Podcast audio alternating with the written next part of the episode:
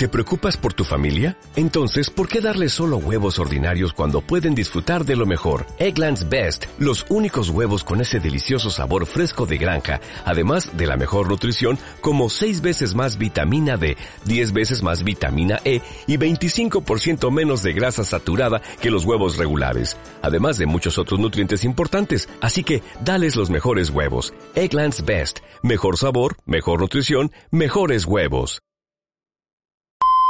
Son las 8 de la mañana en Canarias. Caja 7 te ofrece los titulares del día.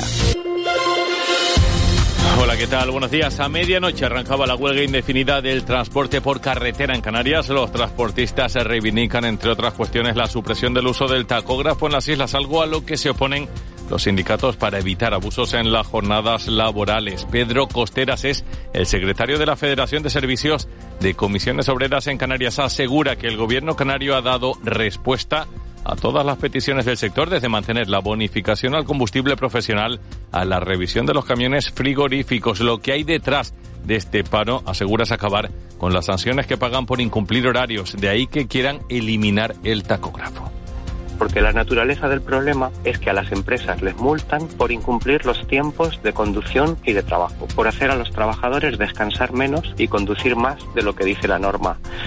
Si usted no incumple, pues se puede pensar en adaptar. No, no, es que yo incumplo y cometo infracciones. Y como me multan, lo que quiero es que desaparezca el árbitro y desaparezca el instrumento que tiene el árbitro para que así no me multen.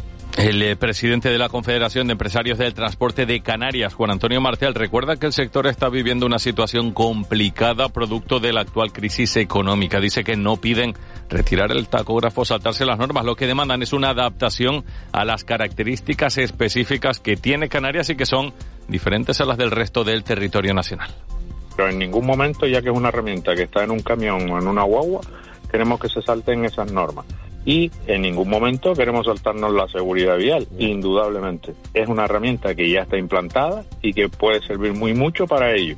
Simplemente hay que adecuarla para la situación de la movilidad en Canarias, nada más. La huelga afecta al transporte de mercancías, pero no al de viajeros ni al transporte escolar. Este mediodía, el presidente canario Ángel Víctor Torres y el consejero de Transporte Sebastián Franqui se reunirán con la directiva de la Federación de Empresas del Transporte para intentar alcanzar un acuerdo y que acabe este paro. Además, anoche llegaba una nueva patera a las islas, al muelle de Arguineguín en Gran Canaria con 75 personas a bordo. Varias de ellas tenían que ser trasladadas a un centro hospitalario para ser tratadas. Laura Otero, portavoz del 112 tenemos que hablar de la llegada de un grupo de migrantes rescatados por salvamento marítimo en la tarde de ayer. Un total de 75 personas fueron atendidas en el muelle de Arguineguín.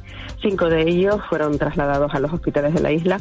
Tres, dos de ellas ser mujeres eh, embarazadas con sus respectivos hijos para ver una valoración más exhaustiva y un varón con deshidratación, aunque en principio su estado no revestía gravedad. Afortunadamente no hay que lamentar fallecidos, solo esas cinco personas que precisaban atención hospitalaria. Contrasta esto con la tragedia, una más en las costas de Italia, al menos 60 muertos en el naufragio de un barco con migrantes al sur del país. Hay 80 supervivientes. Entre los fallecidos hay un bebé y más de una decena de menores. Y en media hora está prevista la inauguración oficial del Mobile World Congress que se celebra en Barcelona. En el acto volverán a coincidir el rey Felipe VI, el presidente del gobierno español Pedro Sánchez y el de la Generalitat Pere Aragonés. Anoche tuvo lugar la cena de bienvenida en la que Aragonés y la alcaldesa de la ciudad, Ada Colau, se negaron a participar en el saludo protocolario al monarca, aunque compartieron mesa con él y con Sánchez. Previsiblemente hoy van a repetir el plante a don Felipe en el besamanos como gesto de rechazo a la monarquía, pero posteriormente sí que harán juntos el recorrido por los expositores 8 y 3. En Caja 7 valoramos a esas personas que lo dan todo por sacar su vida, negocios y sueños adelante. Con un plan para que solo te preocupes de lo importante. Seas joven, autónomo, tengas nómina o pensión. Para hacerlo fácil, ya estamos nosotros. Consulta condiciones en cajasiete.com. De la noche al día, Canarias Radio. La protección de las vacunas contra la COVID-19 pierde efectividad con el paso del tiempo. Es fundamental el refuerzo a los cinco meses de la última dosis para evitar la gravedad de la enfermedad. Pide cita en el 012 o en la APP Mi Cita Previa del Servicio Canario de la Salud. Vacúnate. Gobierno de Canarias. Un amor no correspondido que termina en tragedia. Dea Sveck, El Enano. La ópera basada en una obra de Oscar Wilde. 7, 9 y 11 de marzo. Entradas desde 20 euros, 5 euros para menores de 30 años. Auditorio de Tenerife. La purpurina y las sonrisas toman las calles. Caja 7. Vive nuestra tierra. Vive el carnaval. Un segundo de dejadez se convierte en años de basura. Dos horas de diversión no deberían dejar marcas imborrables. Recoge tus residuos. Respeta el mobiliario y las señales. Tus decisiones cuentan. Lo natural es hacerlo bien. Medio Natural. Cabildo de Tenerife.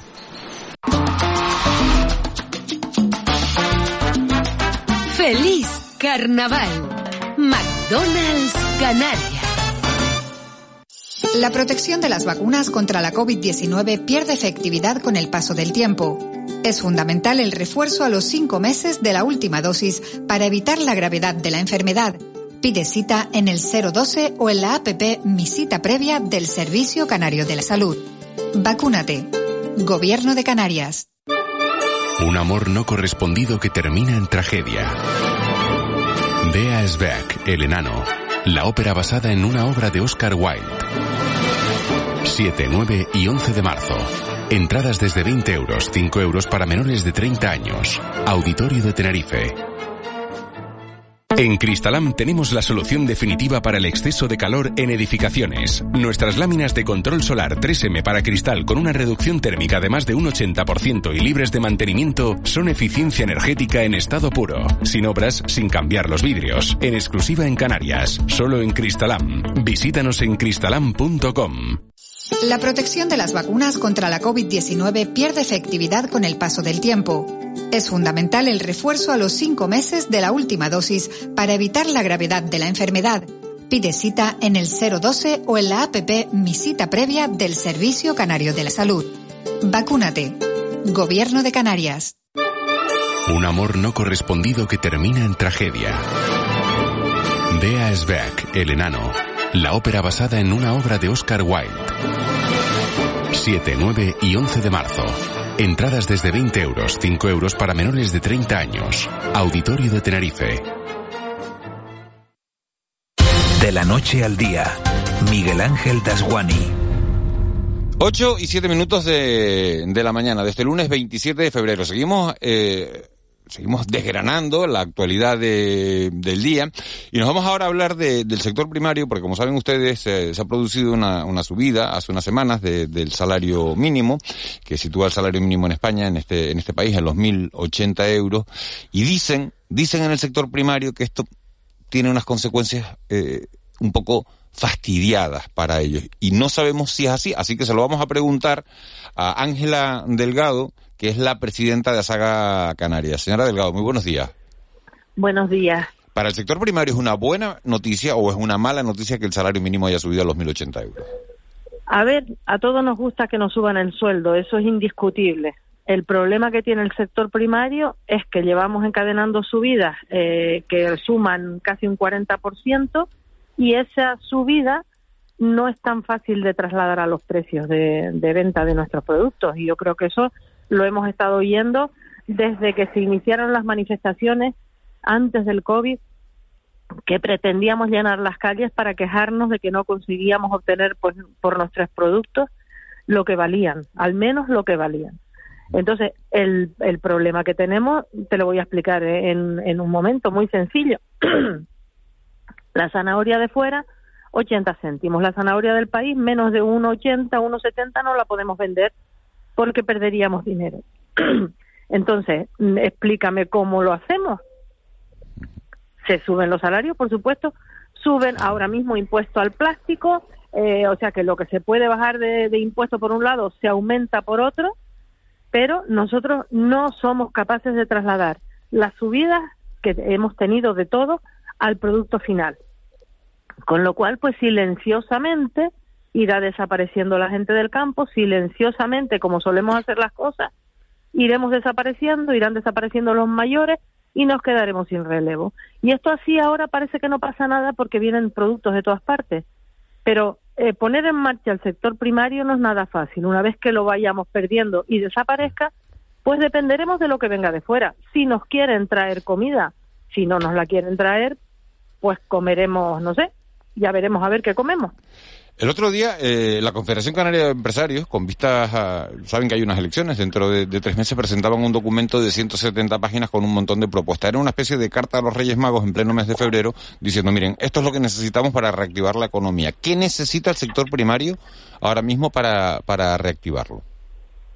Bueno, tendríamos para varios programas, Miguel Ángel, pero bueno, necesitamos seguridad jurídica, como todo el mundo, pues que, efectivamente, como está pasando y estos días se ha visto, eh, aparezca una calificación de, meter una finca en un parque natural sin aviso y sin nada. Necesitamos seguridad jurídica para que mm, podamos hacer nuestras inversiones sin miedo a que mañana queden inútiles y no perdamos nuestro dinero necesitamos cobrar por los productos lo que cuestan más el beneficio que tienen que tener los agricultores y los ganaderos, porque si no nadie trabaja por nada. Y además, pues no hay joven que quiera eh, entrar en agricultura si no va a tener un beneficio, ¿no? Esto es lógico de sentido común. Entonces, necesitamos lo primero, la seguridad jurídica y el tema de, mm, de los salarios y de todo, pues todo influye. Al final, todos los costes en Canarias se suman y suben más que en la península porque tenemos los transportes hacia, hacia las islas, con lo cual producir en Canarias es más caro. Si no somos capaces de obtener por nuestros productos lo que valen, pues estamos abocados a, desaparecer. Señor Delgado, buenos días, pero vamos a ver cómo, se... Eh, hay un problema clarísimo que tiene el campo canario, ¿no? Que, que es el relevo generacional. Porque si el 85% de los agricultores tienen más de 55 años, creo que es, pues el panorama es eh, eh, bueno, espeluznante, ¿no? Pero claro, ¿cómo se convence a un joven de trabajar en la agricultura si al mismo tiempo le decimos que 1.080, es 1.080 euros al mes es demasiado? Claro, que así, como para animar a la gente a meterse en esto, pues tampoco es una cosa para entusiasmarse.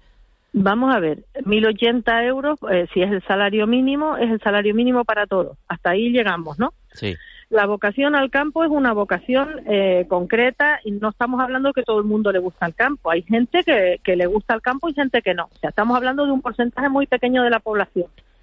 Pero yo te diría que eh, en el campo no es que todo el mundo cobre el salario mínimo. Yo tengo dos trabajadores, eh, tienen casa, tienen otras cosas, les pago por encima de ese precio, pero son gente que se compromete con su cultivo. o sea, aquí podemos hablar de muchísimas cosas. Hay muchísimas fincas que tienen viviendas dentro de las fincas y los trabajadores trabajan y viven dentro de las fincas. Entonces, aquí podemos hablar, si quieren, echar también un par de programas. Pero no solo es eso, es que si, si nosotros lo que producimos se vende por debajo de coste o no conseguimos vender... eso es la, ley de cadena, ¿no? Exacto. Pero, se aplica, no se aplica, eh, el plátano lo rechazaba. Es muy difícil de aplicar la ley de cadena mientras esa ley de cadena no traspase las fronteras españolas y europeas. Hasta la ley de cadena tenía que haberse redactado de la siguiente forma. El precio será de un país y en ese país un producto venga de donde venga, no se podrá vender por debajo de ese precio, ¿eh? aunque hagamos millonarios a los importadores, pero garantizaremos que los... Porque la zanahoria esa de 80 céntimos, ¿de dónde viene?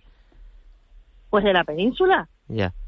La arrancan con máquinas, se, todo se hace con máquinas, se siembra con máquinas, todo lo que hacemos en Canarias es a mano. Claro todo, las recogidas, todo, todo es absolutamente a mano.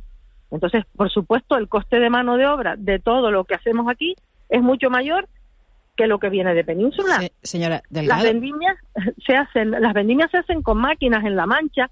Un litro de vino o un kilo de uvas puede valer 20 céntimos. O sea, nosotros estamos muertos con, con eso totalmente. Si no logramos diferenciar nuestros productos y que los consumidores sepan que es que cuestan más no es que son más caros, es que cuesta mucho más lo que producimos en Canarias que lo que se trae de fuera. Eh, señora Delgado, eh, buenos días. Eh, Hola, Ángeles. Esa diferencia de, en cuanto a la gestión del producto, ¿no? Usted habla de máquinas en la, en la península, a mano en Canarias, ¿eso incide en la calidad del producto? Vamos a ver, incide en la calidad del producto que todo lo que nosotros hacemos pues lo tocan las manos, pero es no, eso es normal en frutas y hortalizas, en, pequeña, en pequeñas explotaciones. Por supuesto que incide y también incide en que los productos aquí son mucho más sabrosos. ¿vale? Son productos de cercanía mucho más sabrosos que lo que lleva, eh, te pongo un ejemplo, una naranja que viene de península, que tiene dos meses de cámara frigorífica o tres, no es lo mismo que una naranja recién recogida aquí, por supuesto que no es lo mismo, ni una lechuga recién recogida que algo que viene cortado. O sea, la diferencia está clara. El caso es que el bolsillo se nos va apretando a todos, ¿verdad? En estos últimos años la inflación sube y nosotros lo que echamos de menos es que no hay otro gesto, es decir, suben los salarios, pero baje usted las cotizaciones del campo, permita que el agricultor recupere lo que le paga de más a su empleado con pagar un poco menos a la seguridad social o bajar eh, el IRPF de los productores. Hay otros gestos, no solamente tiene que ser que no, no estemos dispuestos a subir los salarios. Estamos dispuestos a que, a que la gente no se vaya del campo. Por eso digo que no es una cuestión de no pagarle a los empleados, es una cuestión de que hay que hacer otros gestos porque además es nuestra moneda la que se usa siempre para, para acallar y en temas políticos acallarle la boca a la población. No, no, no.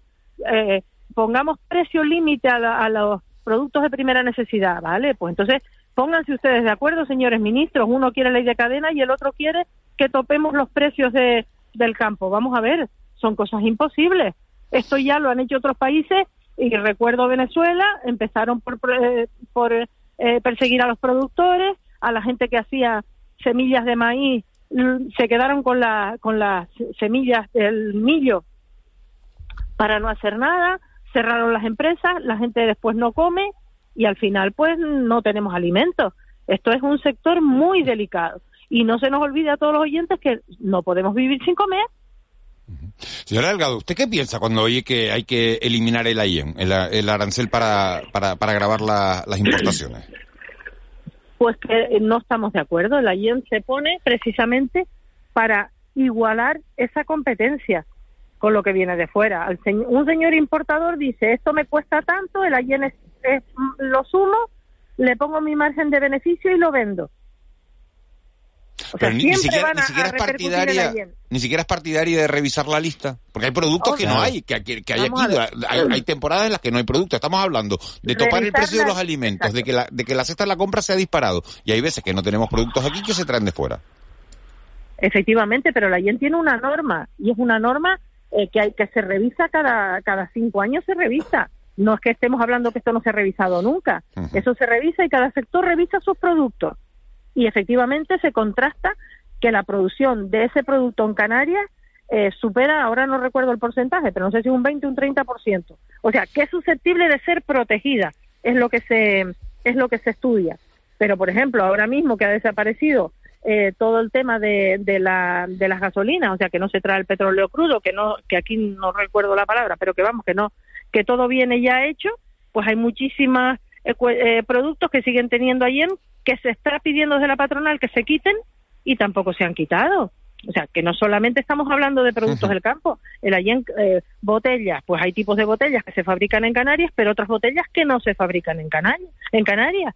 Pues entonces, quitemos el ayen de lo que no se fabrica, cero en Canarias, ¿vale? Claro que hay que revisar, eso es una lista viva, que hay que revisarla por parte, vuelvo a repetir, de cada sector que analiza los productos que usa, sus materias primas y, lo que necesita. Eso es una, en una lista en constante revisión. Señora Delgado, mm, caso mediador. Ustedes, o sea, los empresarios del sector, supieron, recibieron alguna vez alguna denuncia de algún empresario del sector ganadero que dijera, me está pasando esto, me están extorsionando, me piden dinero a cambio de gestiones administrativas exitosas o no, eso es indiferente. ¿Ustedes en un momento escucharon algo, recibieron algo? Eh, ¿Les pasó a ustedes? No, incluso pues yo creo que los más asombrados hemos sido nosotros, porque oye, eh, nosotros somos los sindicatos del campo, ¿no? O sea, lo lógico es que si, si pasa esto, pues de alguna manera a alguien se le hubiera escapado, oye, que me están haciendo esto, y hubiéramos intentado tirar por esa cuerda, pero absolutamente en ningún momento nos hemos enterado de esto. Yo creo que lo, si toda la población está sorprendida, nosotros estamos mucho más sorprendidos porque vuelvo a repetir, nuestra, nuestras directivas son ganaderos y son agricultores y en ningún momento nadie, absolutamente nadie, trasladó esto.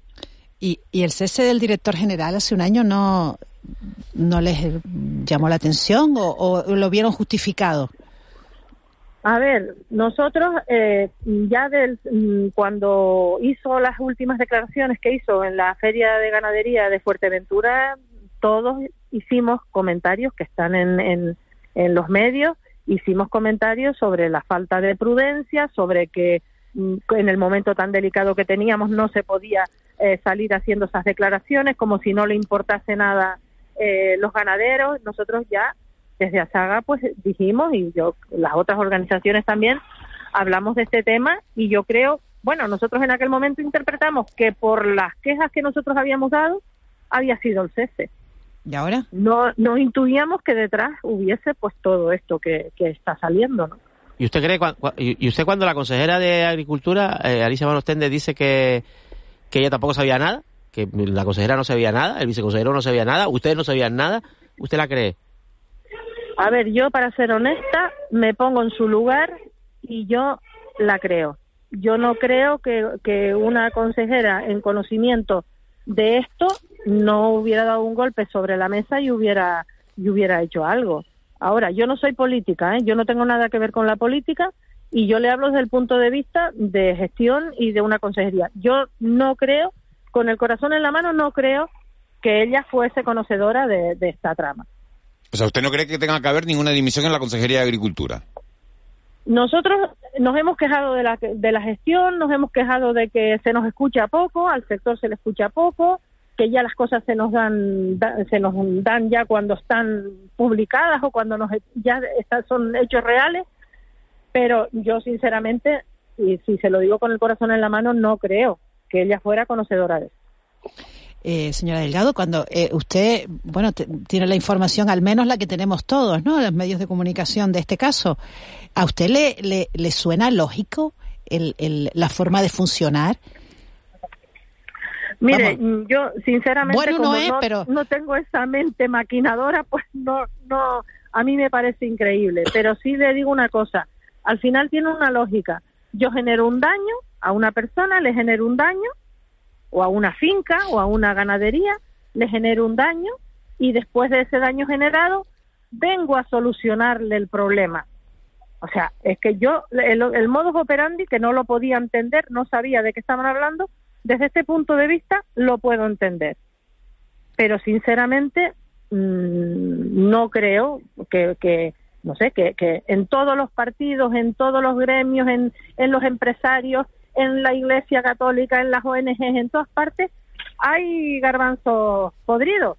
Es, es la condición humana, no es una cuestión del PSOE o del PP. Es una cuestión pues de que es la condición humana. entonces, ¿este asunto para usted qué es? Porque si la consejera no sabe nada, los funcionarios no saben nada, los empresarios del sector no saben nada. ¿El caso mediador qué es? Porque a ver si nos aclaramos, ¿no? Mm, bueno, yo le doy, le estoy dando mi opinión. Yo, ustedes analizan todas las opiniones. Yo le estoy dando mi opinión y le estoy dando lo que yo sé de este tema, que es prácticamente nada.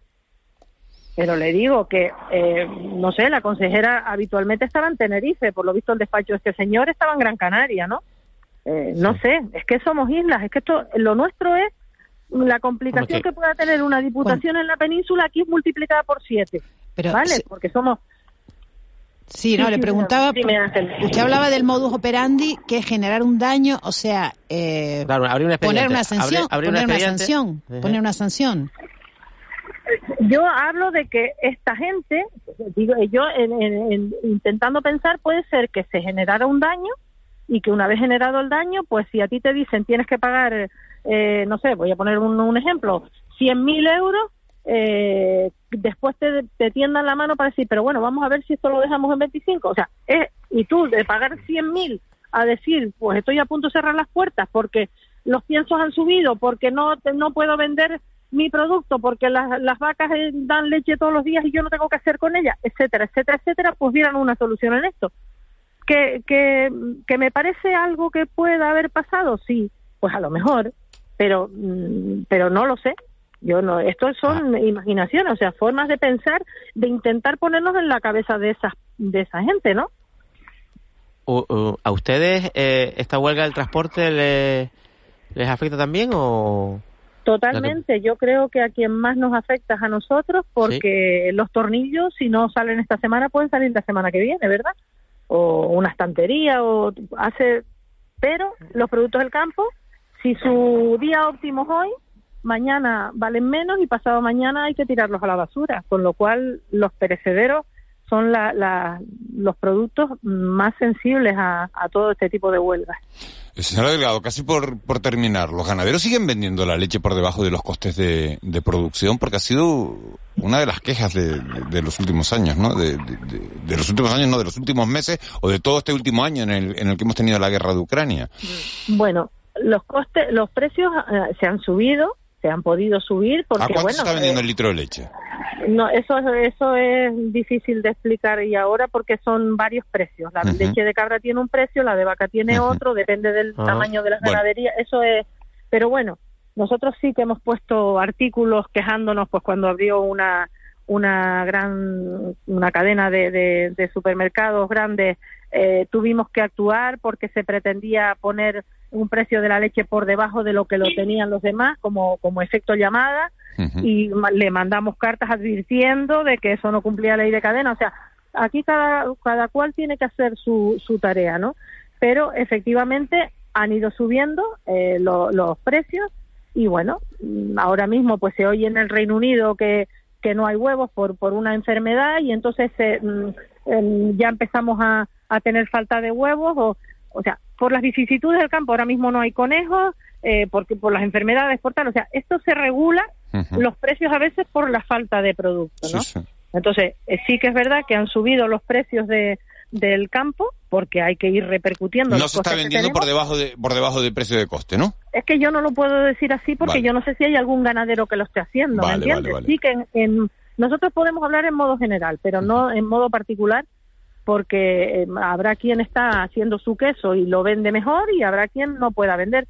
Pero recordemos que toda esta trama del caso mediador, eh, por lo que yo he oído a este señor, es en pleno COVID. Sí, sí. Es en pleno COVID. Y en pleno COVID yo mm, nos retrotraemos a, al 2020, a marzo del 2020 y abril del 2020, y los titulares eran que los ganaderos estaban tirando la leche. Porque recuerden que se dejó de, de vender los quesos eh, digamos, manipulados a mano. y que se, estaba, matando ganado y que se, y que se estaba matando ganado porque, porque, porque no había dónde vender, ¿no? Y que había que alimentar a, los animales. Entonces hay que ponerse en la piel de aquel momento y de los ganaderos de aquel momento, los piensos disparados, los forrajes disparados, eh, la electricidad disparada. No, pero eso fue, eso fue después. Eso fue después porque eso ya fue por, la guerra de Ucrania. eso ha ido subiendo todo, ¿no? Antes de la guerra de Ucrania ya había subidas de, de, electricidad. Yo me quedo, yo me quedo, señora Delgado, con que no hay huevo y no hay conejo. Por eso digo que esto es tan susceptible de que eh, cualquier cosa o cualquier eh, enfermedad a nivel nacional, pues no sé. Eh, la, gripe aviar, perdón, la gripe aviar, porque es que un poco la, la, falta de huevos tiene que ver un poco con esta situación de la gripe aviar a nivel mundial. En Canarias, ¿en qué afecta? Porque casos aquí no tenemos. No, no, no, pero por ejemplo, los huevos, el precio ha subido porque con todas esas movidas a nivel internacional, pues se han conseguido encajar los huevos. ¿Me, me, entiendes? Esto no es una cosa local solamente. Nosotros dependemos de que lo de fuera eh, no venga súper barato. Si viene súper barato, morimos. Si resulta que hay cualquier movida a nivel nacional o internacional que sube los precios, pues nos beneficiamos de eso porque entonces somos más necesarios. Pero que esto es un, mercado globalizado en el que eh, somos muy susceptibles de caer por cualquier cuestión de estas. Cuando sobran los huevos en península, ¿a dónde van? A Canarias.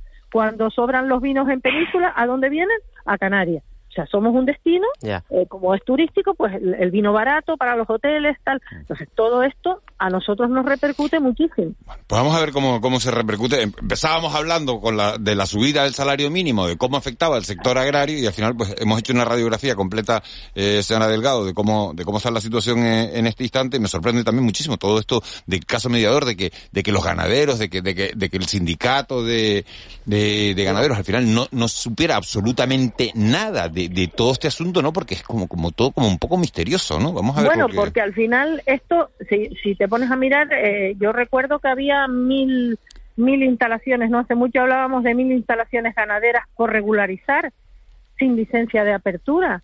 Sí. Entonces, sí, pero ¿y en Fuerteventura cuántas? Cuatro, en, pues, en, Fuerteventura cuántas? Porque estamos hablando, sé que al final... No, pero cuidado, cuidado, señora Delgado. Esa, esas instalaciones sin regularizar están en la patronal. O sea, tienen problemas. no, no, no, no, no, no. Vamos a ver, esas instalaciones sin regularizar son problemas eh, o urbanístico o de territorio o de que al final sí, pero no las no, perdona, un momento no las criminalicemos tampoco porque no pero estoy intentando racionalizar el dato déjame terminar si de mil eh, explotaciones sin regularizar pongamos que haya otras 500 que están regularizadas de 1500 que tengamos cuatro o cinco casos o 15 casos de ganaderos sobre la mesa el porcentaje es ínfimo. Pero se enterarían por eso digo que vamos a, poner los datos del, de los porcentajes reales, no es que todo el sector ganadero, porque todo esto supone que nos cuestionamos a todos los ganaderos. Cuando se habla de los ganaderos, parece que es que no, pero que sería Montes de Oca es una empresa conocida en el sector. Sí, señor, y, Sandra, de Leche Sandra, por supuesto, pero vuelvo a repetir, si son 1.500 o 2.000 ganaderos y, de momento tenemos cinco nombres o seis nombres, hagamos el porcentaje para ser honestos con el sector. Ángela Delgado, muchísimas gracias, presidenta de la Saga Canarias. Muchísimas gracias por haber estado en, Canarias Radio, en De la Noche al Día. Hasta mañana. Gracias a ustedes. Un abrazo muy grande. Ocho y media. De la Noche al Día, Canarias Radio. La protección de las vacunas contra la COVID-19 pierde efectividad con el paso del tiempo.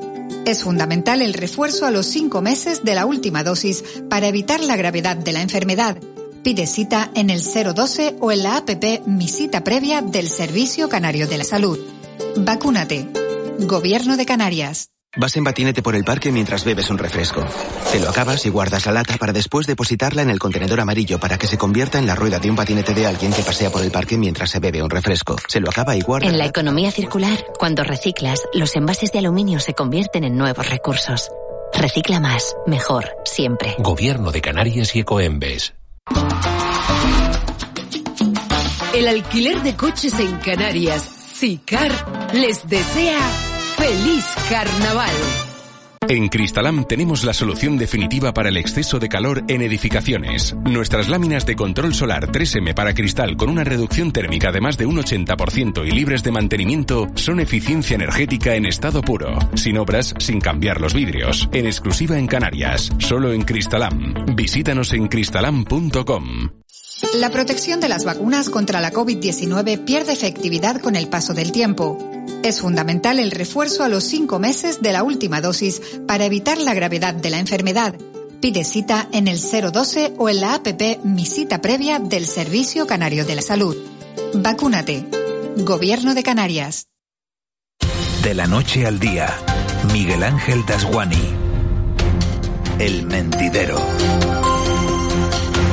8 y 32 minutos de, de, la mañana de este lunes 27 de, de, febrero. Nos metemos en tiempo de tertulia, en tiempo de mentidero. Fíjense si hay cosas que hablar encima de, encima de la mesa. No les he dado el teléfono, me estaba diciendo antes Eva García. ¿Y tú has dado el teléfono de, del programa hoy? Pues no, no lo he dado. 616-486-754. 616-486-754. A través de ese teléfono nos han ido llegando eh, un montón de mensajes a lo largo de la mañana, desde el tiempo hasta, bueno, pues esto que hablan de Ángela Delgado. Dice, buenos días, enseñan la patita metiendo a Venezuela en el ajo. Eh, pregúntenle, entiendo que estamos hablando ahora de, eh, eh, de Nira Fierro, entiendo, dice, pregúntenle qué pasó con el caso Mascarillas y, y, el, y, el, y las perras, dicen aquí, el dinero.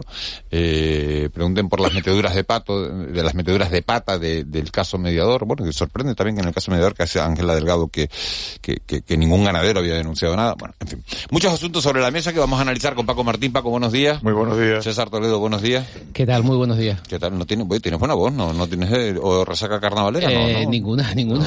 Llevo todo el fin de semana trabajando. O sea, y sigue Juan Betancourt y Ángeles Arencidia con, con nosotros. Bueno, como vamos a empezar con el caso mediador, hoy hay una entrevista muy interesante de Juan Bernardo Fuentes, que es el exdiputado del Partido Socialista en los periódicos La Provincia y El Día. Pero antes de todo eso, en esas entrevistas, Juan Bernardo Fuentes Delgado dije, no lo sé.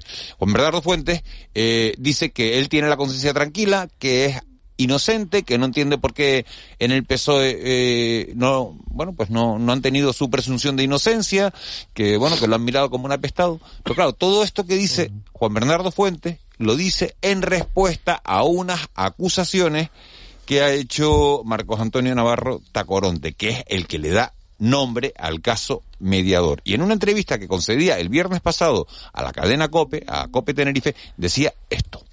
Tengo unas ganas de que alguno de mis socios colaboradores en esta historia tenga el valor de salir y decir, mientes Antonio y yo le diré cuatro cosas. Para irnos de fiesta todos somos amigos, ¿verdad? Para pagar mil y pico euros una cena a 15 diputados del Congreso, todos somos amigos, ¿verdad que sí? 15, 16. Mira, May, ahora mismo no recuerdo cuántos eran. Ayer me lo recordaron, yo me eché a reír porque me vino a la cabeza. Estamos hablando de, cuatro años atrás. ¿Tú te crees que me voy a poner a mirar mi móvil para ver quién era el diputado por Sevilla, quién era el diputado por Ávila o quién era el diputado por Galicia? Sí, sí, Partido Socialista. Vamos a ver, no vas a meter en una reunión de trabajo a congresistas del PSOE con congresistas de Vox, ¿no?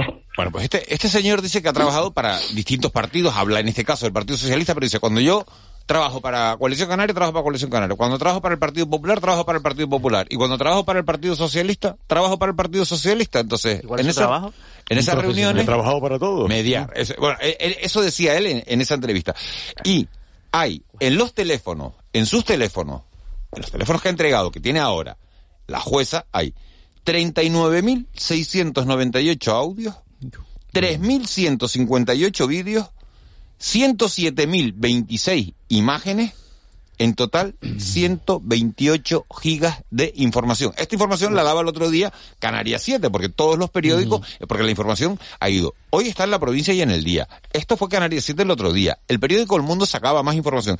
Esos, esos 128 gigabytes de, de información aparecen en un iPhone 11 Pro Max que tiene ahora mismo la jueza y en un iPhone 7. Un alumno aventajado de Villarejo, ¿no? Mi madre. Mi madre. es, que, es, que 107 mil fotos, Ángel, eh, César, eh, Paco. Yo no sé a ustedes qué, impresión, primero, eh, las impresiones, César, eh, ah, Paco, que, ah. que, que les produce todo esto a 24 horas escasas de que se inicie el debate sobre el Estado de la Nacionalidad, que yo no sé si va a tener alguna incidencia. ¿Cuántas fotos son, dijo? 107 mil. Madre. Eh, amigo, como cuestión previa al, al margen de, de, la valoración política, el, el, testimonio que ha dado este señor, el testimonio que ha dado el mediador, eh, cumple muchos, muchos de los condicionantes de un testimonio es cierto, eh, de credibilidad.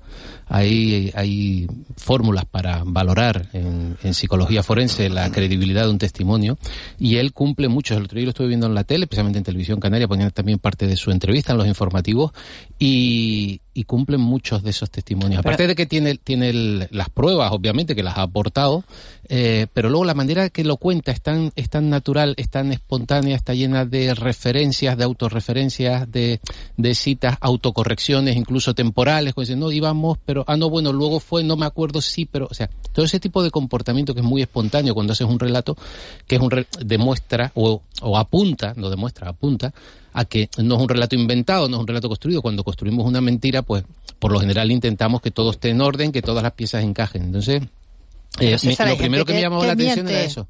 Hay gente, hay gente que miente mejor y hay gente que miente peor, Y verdaderos, y verdaderos maestros, ¿no? Sí, en, este, hombre, en claro, esta claro, historia. claro. Y de hecho hay, hay mentirosos, los, los buenos mentirosos no, no, los cogen, no los cogemos nunca, o sea, no sabemos quiénes son. Oye, además, y además, además, además te advierte, ¿no? Sin, sin, señalar advierte. Cuidado no, pero que mira todo lo que simplemente tengo, ¿no? digo, hay una herramienta en, psicología forense que se aplica, yo la he manejado y, y, y coinciden, la mayor parte son 17 criterios y vamos, en él coinciden prácticamente eh, todos. Al margen de, de, que, bueno, esto es un apunte porque lo, lo realmente sustancial es lo, lo que se ve en el juzgado y lo que haya de pruebas y se pueda demostrar y acreditar, ¿no? Lo, me, lo que él diga, pues bueno. A mí me llama la atención de esta verdadera eh, derroche de entrevistas mm. es el hecho de que él, él es un señor que está siendo investigado y en estos casos pues tu abogado, por lo general, te recomienda que solo hables en el foro, y, en, el, y no te en parece... el proceso jurídico. Y entonces, el, esta tal cantidad de entrevistas. ¿No te parece y sintomático medios, eso, Ángeles? O sea, no, eh, no te me, me, me, da mucho que pensar, me da mucho que pensar, eh, pero tanto a un lado como al otro. O sea, no, no, no lo tengo tan claro como sí. tú, ¿no? Que este tío esté diciendo la verdad. Eh, yo, y, yo no y, y, después el derroche de eh, fotografías, grabaciones, me llamó muchísimo la atención una portada de Canarias 7 hace un par de días en el que la grabación era una señora contando billetes. Mm. Uno, dos, y eso estaba grabado. ¿eh? Mm. Hombre, a ver, el, el aspecto queda todo un poco de película de eh, torrente, ¿no? Paco, no, pero Paco, Paco, ha, situado un poco el, el presidente Villarejo de esta historia, un poco de que es verdad que hay personajes así, ¿no? Eh, en el caso este de OHL también hay un caso de tal de un señor que lo grababa, el grabador compulsivo, ¿no? Sí, pero bueno, vamos a ver, hay que ponerse en la piel de este señor. Claro, porque el grabador... si tú te dedicas a eso y te mueves en esos ambientes, vamos, grabo no, y tengo guardaespaldas y, no te digo, vamos. lo, hace, para protegerse, para decir, oye, cuidadito que yo tengo la prueba de que tú has estado metido a en ver, y yo creo, quiero... Ha, estado porque, porque yo estaba también, claro. Claro, claro, claro. Él, es, él, es, el que aglutina, ¿no? O sea, él es el, el, el, rol de arrepentido, yo en el caso de Navarro Tacoronte no lo veo, ¿no? No, no porque bueno, él, está admitiendo es, como el caso es como el caso este de Enrique Negreira cuando dice es que voy a acreditar las eh, puedo decir que el Barça tenía irregularidades hombre casi, si se hacía contigo claro claro, claro, que las puedes acreditar no si tú estabas en el ajo no entonces claro es sí sí es aquí hay una trama de delincuentes. Mm. Bueno, sí, sí, tú estás entre ellos, ¿no? Pero a ver, él ha explicado claramente desde el principio cómo ocurre todo. yo leí una entrevista. Porque le han pillado en una denuncia falsa y a partir de ahí sale todo. Si no, seguiría a estas horas haciendo negocio y ninguno sabría claro. quién ¿Esto va a tener incidencia en, en, en, una campaña electoral? Hombre, claro que sí. Sí. Sí, claro que la va a tener porque es que, es que si, si esto sigue eh, fluyendo de la manera que está fluyendo durante las próximas semanas y los próximos meses, pues, pues claro que, claro que afecta, ¿no? Porque te llama la, te llama la duda y dices, oye, ¿qué está pasando aquí? ¿Qué, qué gente es esta? ¿Quién está participando aquí? Lo que pasa es que hay muchas preguntas, eh, hay muchas preguntas sin responder. Sí. Y una clave mucho material por salir. ¿Qué supuso la pérdida de confianza del director general de Taiset? Porque claro, solamente nos han dicho una pérdida de confianza. Pero motivada por qué? Por unas declaraciones que hizo. Pero, pero, Paco, lo que, de lo que podía ser, de lo que podía ser el, el gobierno o el Partido Socialista, realmente buena parte ya está hecho, que es cesar al director general, que ahora pensamos que no es eh, únicamente podemos sospechar que no es por los motivos únicos que pensábamos en su momento, y después el, el, el cese del diputado, que es a mí realmente que se declara eh, inocente, Se declara inocente, pero fíjate que él dice, yo cuando vi esa, esa, esos titulares y vi que podía hacer daño a mi partido, pues decidí irme. Mm, eh, es raro, quiero decir, es, una, es una actitud rara para lo que estamos acostumbrados. ¿Tú te, lo crees, Ángeles? Pues, pues, pues yo... A mí me parece Sí, sí, puede, puede ser, puede ser, puede ser. Yo no sé las pruebas que tiene la juez, que realmente ahí donde está la, la, clave de la cuestión, no en las declaraciones de unos y otros, sino en las pruebas que hay, en los, realmente las cosas que están eh, constatadas que sucedieron, ¿no? A mí me parece una secuencia totalmente normal, mm. además bastante común en la política salta un escándalo, hay unas mm. elecciones cerca, el partido pone un cortafuego, claro. este señor fuera, o sea, mira, nos da igual si es inocente, fuera, en este momento y fuera. ya veremos. Y pero, veremos. En este pero momento, mucho, totalmente normal, me parece. Es normal, pero no es habitual, Juanma, hay muchos, hay muchos que se quedan por el escaño. déjame terminar el momento, Ángeles. O sea, eh, es normal, eh, este señor primero se resiste, dice, oye, ¿por qué esto ahora aquí, todo soy una pesada total? Primero se resiste, yo, yo digo la secuencia me parece totalmente, y luego al final lo asume y ya está, porque es verdad que su vida ha estado vinculada al Partido Socialista, él, él, él, es quien es también gracias al Partido Socialista, él lo dice en la entrevista, y al final él se aparta, y aunque tiene ese regusto un poco de amargura de que, hombre, no me han llamado, no me han dicho nada, no yo no he hecho nada ilegal, porque eh, la, la, prostitución es ilegal en España. No, no, no, el consumo de prostitución no es ilegal. No, no, no. el consumo de prostitución no, es ilegal en España. No, ni, la prostitución. Lo que, es ilegal pero es, la de droga tampoco. Claro. Es éticamente reprobable. Pero por supuesto. Es que, es que, es que un individuo, un individuo, un individuo que se declara feminista, que se declara feminista, que hace discurso en Congreso de Diputados, por favor, es de una inmoralidad. Hay que acabar, por supuesto, con la prostitución, todo eso. Pero pertenece a su vida privada. Lo que dice él en la entrevista, y lo digo, es que lo digo para aclararlo, porque es, lo que dice él, un delito. es lo que dice él en la entrevista hoy que publican el día y la provincia. Yo no he hecho nada ilegal, y lo digo. Dice, claro, habrá quien dice, oiga, ¿estaba usted con prostitutas? Sí, pero que eso no es ilegal en España. Lo que es ilegal es el trato y la explotación de mujeres, pero es lo que él... De todo modo, yo creo que... ¿Qué, defensa, no? Pero que, claro, que defensa más más cutre. Sí, más sucia, más más más dolorosa, más inmoral. No, Él lo dice, eh, él lo dice que su familia... que le ha pasado factura, claro. Claro, que le ha pasado factura. Sí, sí, la entrevista en el fondo, el plano humano, a mí me parece bastante normal. ¿Qué tendría que decir? Yo, fíjate tú, no sé, yo no sé lo que pasa, ¿no? Esta exposición voluntaria, ¿no? Es decir, estás pillado, en, como decía Ángeles, que yo tampoco entiendo esa, esa exposición mediática en un asunto tan feo como este, ¿no? Desde el, punto de, de, de Bernardo o de Antonio No, de todos, de todos. De todos, de todos en general. De serial, ¿no? Después hay dos elementos, parece que estamos en el mundo, parece que estamos en el mundo de que hay que exponerse y a ver cómo no, se no, escapa no, en esas no, No es lo habitual. vamos a ver, eh, Paco, no es yo lo creo que la explicación es muy clara y cualquiera que se ponga en su lugar eh, lo puede entender perfectamente. O sea, aquí estamos simplemente en una situación en la que alguien tiene miedo y quiere defenderse y está en su derecho. Tú nada más. Sea, Pero la ¿tú defensa, que el lugar adecuado? La defensa... hombre, hombre, ese es el lugar adecuado como que ese señor hoy nadie le puede tocar la barba. Pero César, esa defensa es, nadie le puede tocar es, la barba. es en, es en, sede judicial, donde, tiene, que, donde tiene el problema. Bueno, yo sí.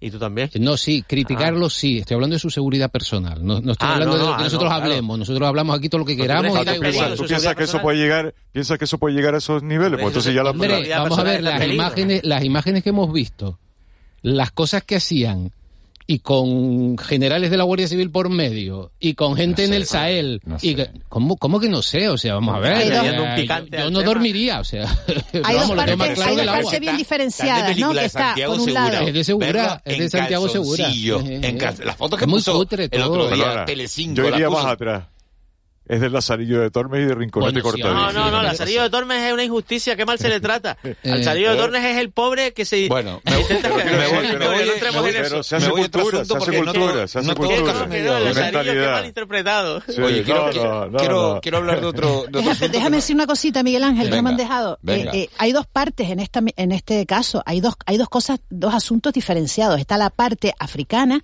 está el tema del Sahel, mm. están los supuestos negocios que, que puede haber hecho el general eh, en este asunto, ¿no? Y se habla de un empresario de drones que puede haber sacado ahí tajada, ¿no? Haber sido beneficiado. Y después está el asunto de la ganadería en Canarias que eh, por el momento eh, parece un poco, mm, eh, no sé, escaso, ¿no? Eh, nos dicen los ganaderos, no tenemos constancia, no sabemos nada de esto, no, no habíamos oído antes, no lo sospechábamos.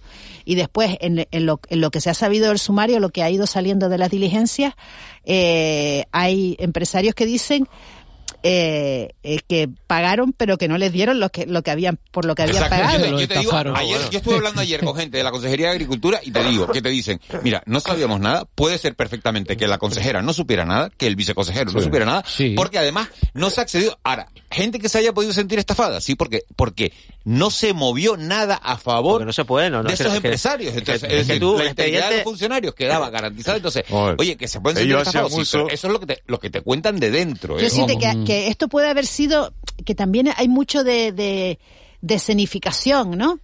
en las fotos, la reunión, que se vea que he estado reunido con este, que he estado con el otro. Bueno, alguien lo eh, comparaba el otro día con el pequeño Nicolás, ¿no? De... Sí. Lo que pasa sí, es que, no, claro, no, la foto, la foto en calzoncillo, metiéndote rayas y con prostitutas, pues la verdad. Pero no le eh, quitemos, no le quitemos importancia pues, a la, a, la, a, la, a, la, degradación que esto supone en general, en general, ¿no? Y, a, la desconfianza que genera en nosotros los ciudadanos.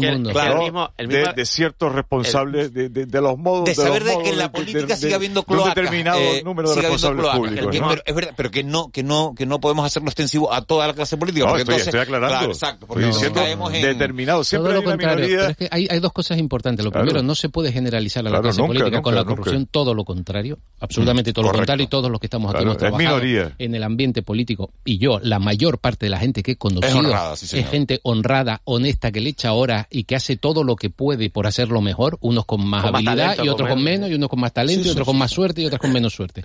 Pero luego tampoco eh, se puede mm, meter ideología en esto. Tampoco puede ser que cuando lo hacen los míos es cojonudo y cuando lo hacen los tuyos es malo. Claro, eso es otra entonces, parte. Es, la otra parte que no puede, no puede, no vale, o sea. Es que no oímos, César. Entonces, la corrupción está mal, la haga quien la haga y ocurra cuando ocurra y pase lo que pase. Y nada lo, que, más. Lo, que no, o lo que pasa. Lo decía antes la, la, representante de los ganaderos, es que es la condición humana, es la condición humana, no es la condición de, de, estas siglas o de aquel partido o, o de una asociación profesional o en este sector hay más, en este hay menos, no, es la condición humana. En las comunidades de vecinos hay corrupción, eh, en todos lados hay corrupción, entonces hay que. Hay, hay que, gente feliz con un hay que, y hay gente que, no se pone, el porche no se queda tranquilo. No, se pone freno, no se mm. pone freno porque son los los míos. Ah, claro. Eh. Entonces, claro, si, si, en otras circunstancias esto esto esto estaría, pero bueno, mm. incendiado. Y, de todos modos, yo creo que el dato lo has tú, Miguel, partidos... Hay muchísima información. Yo creo que un juzgado, y más en la situación en la que están hoy los juzgados, tardará muchísimo en analizar toda esa información y veremos, muchas, veremos muchas más cosas, seguro. Yo que la, principal fuente de información, en el fondo, es un señor que está condenado a falsificación de documento público, robo con las cosas, robo con violencia e intimidación, falsificación de documento público oficial y mercantil, abandono de familia, mm. estafa y conducción sin permiso de conducir. Sí, pero cuidado, es el señor con el que tú has hecho todo eso. Entonces, supuestamente, supuestamente, según él, sí, como mínimo meterte rayas e irte con fulano. o sea, entonces yo, pero es que, yo me las metería porque hay otro principio, hay, otro principio de la psicología. Meterte rayas e irte con fulano. me dejas hablar. Hay otro principio de la psicología que que dice no, que no, pero es lamentable, pero es bochornoso. Es bochornoso. Que la mejor manera ah, de, yo, ni siquiera lo de pronosticar el, ¿eh? comportamiento futuro es mirar el comportamiento pasado. Eso es una ley que por lo general funciona bastante bien. Bueno, eh, les, cambio, les cambio el tercio, porque se ha producido la compra por parte del grupo que tiene Iberia, que es IAG, que es Internacional Aviation Group, mi inglés no es el mejor, no es el de Oxford, pero bueno, pero es así. Pero escapas muy bien. Bueno, me escapa, escapado. IAG, no, pero es que, dice IAG, IAG, IAG, IAG, International Aviation Group. IAG son electrodomésticos, ¿no? Eh, entonces, eh, tu inglés, pues inglés es Bristol, es de Bristol Son los que tienen, en todo caso, eh, son los que tienen Iberia, ¿no? Entonces han comprado, lo iban a comprar, iban a comprar en Europa por mil millones de, de euros, pero ¿qué pasó? Que llegó la pandemia, se quedaron los aviones sin volar, eh, todo eso se paró, y entonces ahora la operación se ha cerrado pues por 500 millones, 100 que ya habían anticipado y otros 400 que les han dado ahora. ¿Qué pasa con todo esto?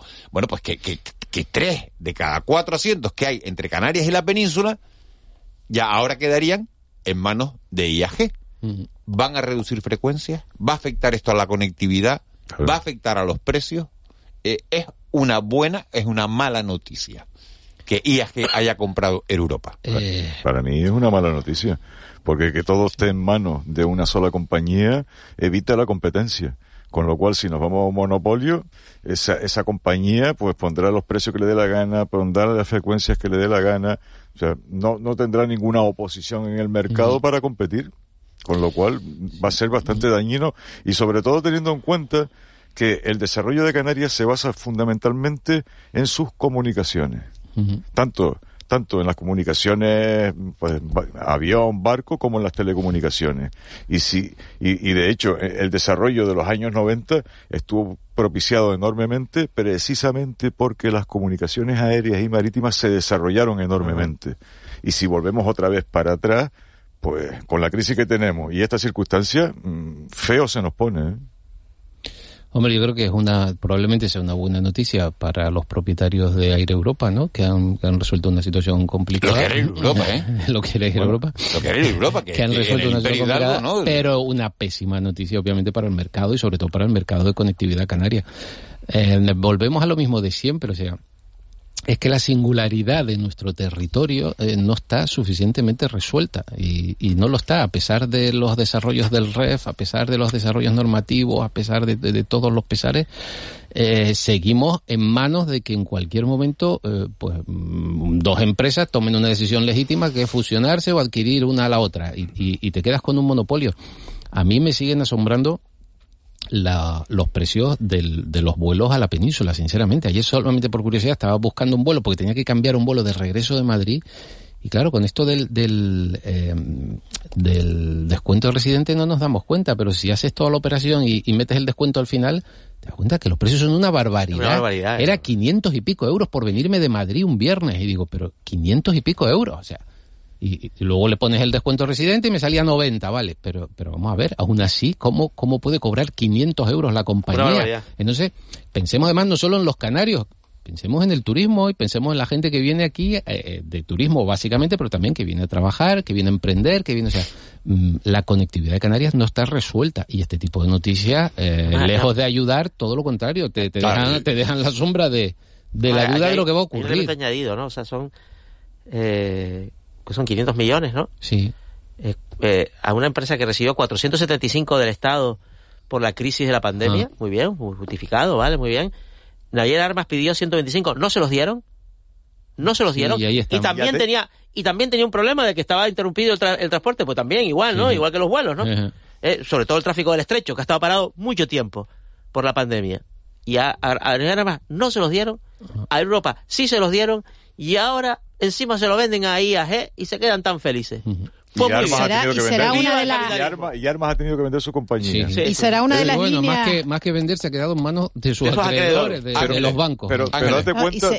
no, pero me preguntaba si será una de esas líneas de IAG las que se ponen ahora con el ensayo de la de la obligación de servicio público, ¿no? Ese Eh, ensayo pues- que está... pues en- mira. Probablemente tendrá que ser. ¿no? No por, duda. por estadística seguro que les cae. si no, De todos modos, si hacemos... todo- todo esto si, empezamos a hacer... mira, Armas, ¿eh? Si empezamos a Armas me parece más dramático todavía. A Plus ¿eh? Ultra sí se los dieron, Ajá. Me también. parece más dramático lo de Javier Armas. A Aruba se los dieron, a Aruba no. Y tú dices, si empezamos a hacer una un poquito, un po- o sea, si empezamos a analizar un poco, vemos cómo Canarias ha ido perdiendo sus digamos empresas estratégicas en los últimos 15 20 en los últimos 15 Por años ejemplo, ¿no? estás se, hablando. se perdieron se perdieron JCP. se perdieron las cajas las cajas. las cajas que ese dinero se manejaba aquí en Canarias ese dinero ya no se maneja en Canarias se maneja en el exterior se perdieron empresas eh. industriales importantes como JSP.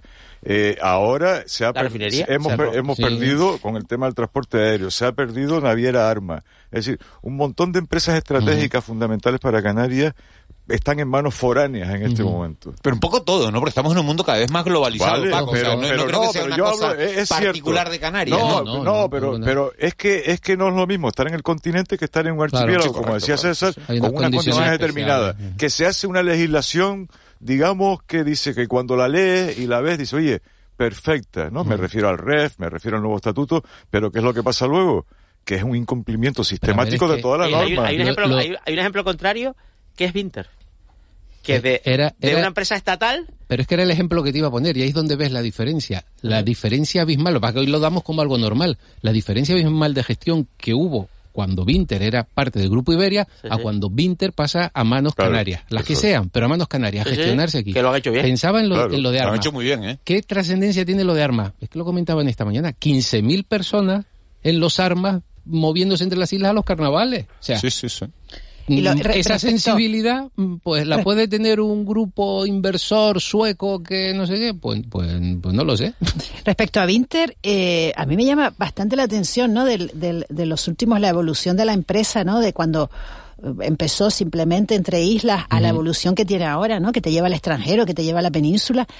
Eh, conozco mucha gente de la península que, que, que adora volar con Winter, ¿no? Porque Mm. te da una serie de servicios de que no dan otras sí. compañías, ¿eh? Una, cierto. por ejemplo, el, el- el- la comida, ¿no? Y el, el espacio entre asientos, el confort, etcétera. Sí, lo cuida mucho. Yo, queda- yo me, nos- yo me encontré con, con, con Rodolfo Núñez un día y le pregunté un poco por la, la expansión que está nacional. ¿Quién es Rodolfo Y- Núñez? Núñez es el presidente de Inter. Ah, por eso, no, no. sí, sí, pero hay sí, mucha- sí, sí. No, no, sí, sí, bueno, gente- tiene- buena- Y es el, hecho de buscar, de buscar nichos nuevos, ¿no? O sea, ellos no se meten en el mercado Madrid-Barcelona. Claro. claro. Lógico. Buscan... Busca alternativas. Y le has ido bien, o sea, ha vas a Zaragoza, vas a tal, no, no te metes en y dices, además me lo dijo así, dice, no, yo no, yo no quiero pelearme con Iberia, no, Claro. no, no, No, no, no. Pero además busca alternativas, Buscamos nuestro hueco, busca ¿no? alternativas para nuestros mercados, o sea, que nosotros podamos ir a otros sitios y que otros mercados de la península puedan venir aquí. Claro, pero que se está recuperando, es que se está recuperando lo que pasaba hace qui- hace en los años 90, que tú desde cual- desde eh, desde Las Palmas Sí. o desde o, o desde la Laguna, ¿no? de los rodeos o Gando, tú Eh. podías viajar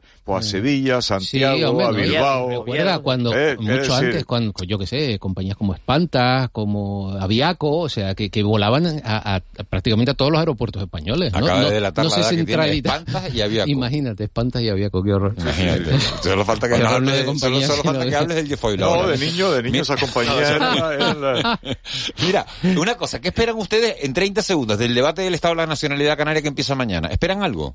Absolutamente nada, o sea, creo que el debate Si leemos- tiene un formato que, que desgraciadamente no, no permite Discurso esperar del presidente, intervención nada. de los grupos, respuesta del presidente, yo- propuesta de resolución. Yo cambiaría, yo cambiaría el formato y empezaría eh, los discursos, eh, o sea, empezaría el debate por las propuestas de resolución, pero las del año anterior. Y, a- y- y hacer un relato y, y- y comprobar cuántas de las propuestas de resolución se, han cumplido. Yo creo que si de leemos- cualquier partido si o de cualquier opción. O sea, ya verías cómo se produjo el debate ninguna. y las conclusiones de ese debate en legislaturas anteriores, pues ya sabemos qué es lo que va a ocurrir mañana. Claro, unos dirán que muy bien y otros que muy mal. O sea, yo espero una, un acto preelectoral electoral, o sea, una, una eh, eh, eh, y me va a parecer muy muy interesante ver cómo se posicionan y cómo se posicionan también los miembros del pacto, ¿no? Respecto a distinguirse entre ellos mismos. ¿no? Pero, Ángel, es un debate de, de, digamos, de análisis de lo que ha sido, no de, no de, no de proponer. Sí, bueno, pero yo te digo lo que yo espero lo que yo mm. espero ver. No, no, sí, pero quiero decir que el debate en sí mismo, para lo que se, para lo que se creó en su día, fue para precisamente pues ¿Tú que has sido director de comunicación ¿cómo ha sido, del gobierno hace, hace años ¿Cómo, eh, ha sido es difícil escribir un discurso de estos Paco Hombre, tienes que estudiar bastante, tienes que recopilar muchísima información. De todos los departamentos tienes, de... Tienes que, tienes que prever, tienes que, o sea, tienes que saber lo que vas a decir, tienes que prever lo que te van a decir para tú responder. Algo, tú si fueras el presidente dirías algo del caso mediador o esperarías a que te lo preguntaran los grupos? No, lo diría antes. lo dirías, lo anticiparías en el discurso. Y todos tenemos claro que este, este debate va a ser la cabalgata anunciadora de la campaña electoral. Va a ser la cabalgata anunciada. Para todos, para unos y para otros. Me ha gustado, para uno y para otros. Claro, me gusta, por eso están aquí Juanma y Ángeles y ustedes, claro. Eh, Juanma, gracias. Ángeles, hasta mañana. Hasta mañana. César, Paco, qué bueno empezar la semana con ustedes. Bueno, qué bueno. igual, igual. Eh, señores, vamos con las noticias a las nueve y luego seguimos aquí en De la Noche al Día, en Canales Radio.